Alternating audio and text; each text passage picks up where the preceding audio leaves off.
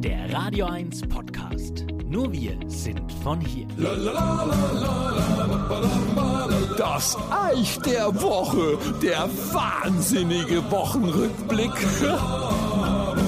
Also eigentlich wollte ich ja nie was zu dieser ganzen Corona-Thematik bei das Eich der Woche machen, aber nachdem zwischenzeitlich auch an mir der Corona-Kelch nicht vorbeigegangen ist, obwohl ich kaum außer Haus war, will ich euch mal an meiner Geschichte teilhaben lassen, weil ich musste die Woche ganz gewaltig lachen, weil ausgerechnet das Paul-Ehrlich-Institut herausgefunden haben mag, dass 20 untersuchte Antigen-Schnelltests die Omikron und die Delta-Varianten, Zitat, vergleichbar zuverlässig erkennen. Also ansteht fest, da waren meiner Tests aber nicht dabei, aber der Reihe noch.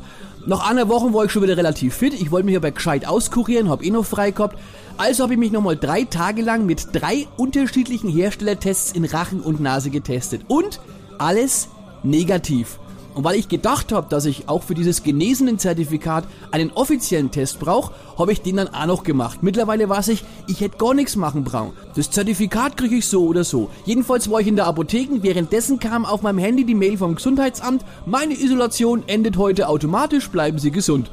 Da habe ich meinen Apothekenabstrich gerade fünf Minuten hinter mir gehabt. Ihr ahnt, was kommt. Äh, Stefan, du bist leider noch positiv. Sag ich, äh, ich bin hier der Komiker. Äh, na, echt?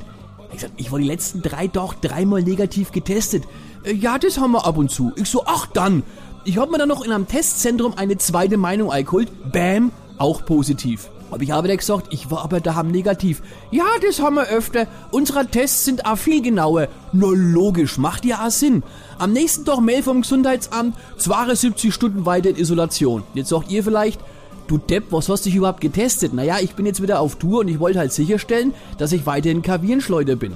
Also ich fasse nochmal zusammen, die Tests, die wir frei verkäuflich kriegen, sind anscheinend Lotterielose in Form von Plastikmüll. Komm mal klappen oder auch nicht. Das kann ich deswegen sagen, weil ich mit dieser Erfahrung nicht alleine dastehe, wobei ich im ganzen Freundeskreis der Einzige war, bei dem der Test schwanger angezeigt hat. Na Quatsch, aber ernsthaft.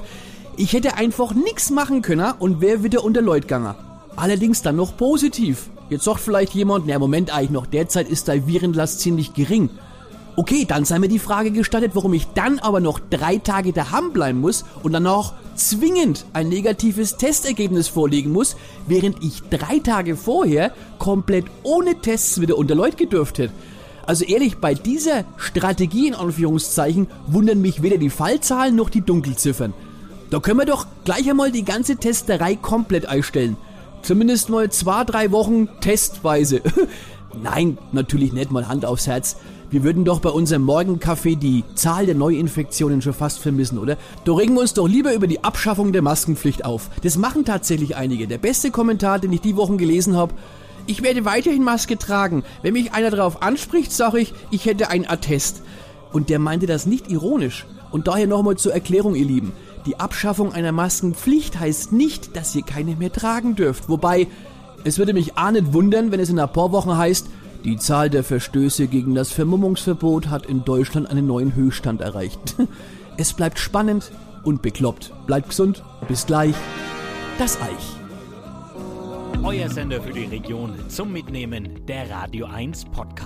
Wir freuen uns über eure Abos bei Spotify, Apple Podcasts, Google Podcasts, Amazon Music und bei dieser und natürlich auch über alle Kommentare und Bewertungen.